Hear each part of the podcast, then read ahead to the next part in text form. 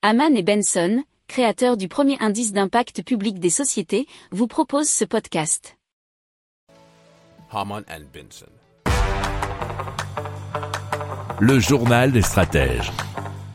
Airbus, le groupe ADP pour Aéroport de Paris et Air Liquide ont annoncé la signature d'un protocole d'accord pour préparer l'arrivée de l'hydrogène dans les aéroports en 2035 dans le cadre du développement de l'avion à hydrogène, nous dit aircosmos.com.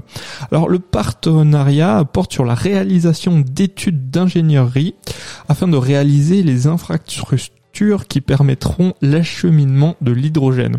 Alors dans un premier temps, c'est une étude portant sur un panel représentatif d'une trentaine d'aéroports dans le monde qui permettra de déterminer les différentes configurations du développement et de l'approvisionnement en hydrogène liquide, nous dit l'article d'aircosmos.com.